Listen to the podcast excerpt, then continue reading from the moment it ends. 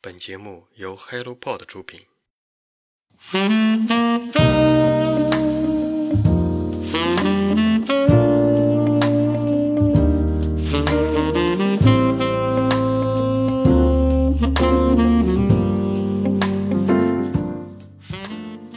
Hello，大家好，我是在后台一直默默剪辑节目的 Masa。算算时间，一个月、两个月、三个月，哎呦，得有小半年没和大家见面了。今天是三月份的第一个周末，青岛这几天刚刚暖和，而且春困秋乏的转变，在我的身上体现的非常的明显。从昨天开始。自己白天就困得要死，这不录制这期节目的时候，我刚刚睡醒。这半年自己的阅读兴趣方向有了一个小的变化，那就是我开始喜欢阅读虚构作品了。当然，目前只有一个方向，便是国内文学，尤其是每年的青年作家的作品，我基本都会从微信读书里面看一遍，然后遇到特别能打动自己的作品。我会顺手买一本纸质书放在家里，然后等到半年之后再去读一遍。而这次推荐的这本书呢，就是去年让我非常感动的一部作品，所以我希望在这个春暖花开的日子里，送给每一位听到这期节目的听友们。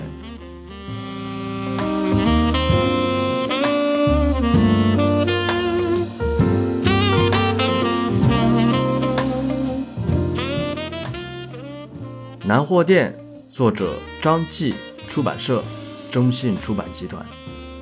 今天早晨六点起床，突然有一种冲动，让我觉得要把《南货店》这本书最后十分之一读完。于是二十分钟之后，我翻到了这本书的最后一页。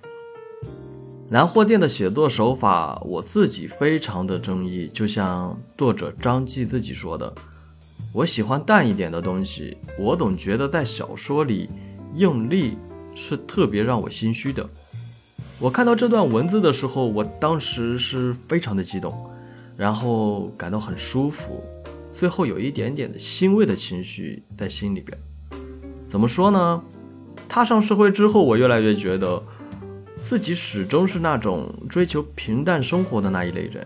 同样的，相比于那些故事情节波澜起伏的作品，我也更加想和那种。平平淡淡的文字亲近，总觉得当我手里拿着这样的一部作品的时候，我自己和这个现实的社会突然产生了一种剥离感。这本书是一把钥匙，让我安安静静自己独处一个小时的一种特别的钥匙。而作者在现实里啊，他认为自己啊，我不大会去争，也不会去出头。觉得没能力也没意思，但我也不会去苟合，不会去迎奉什么。我觉得能尽量喜欢一些自己的东西，守护一些自己能守护的东西就可以了。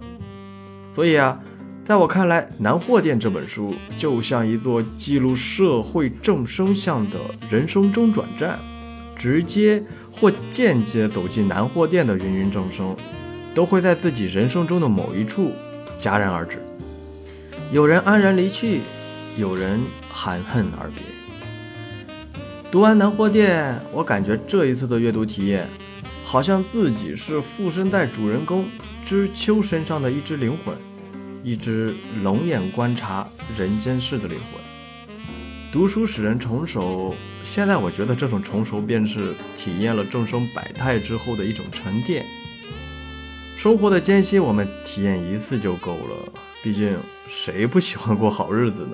对吧？而书中的人间冷暖，会让我们越发珍惜当下的现实生活。故事里每一位角色的生死离别，更让我们留恋人世间的小确幸。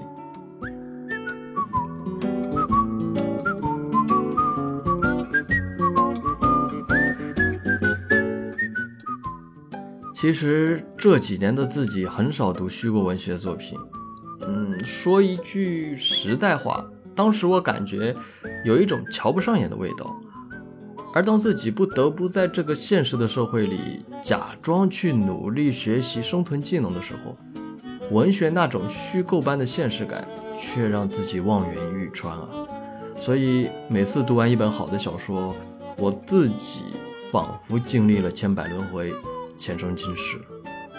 非虚构作品让我理性的看待世界的变化，而虚构的文学让我们珍惜当下生活的小确幸。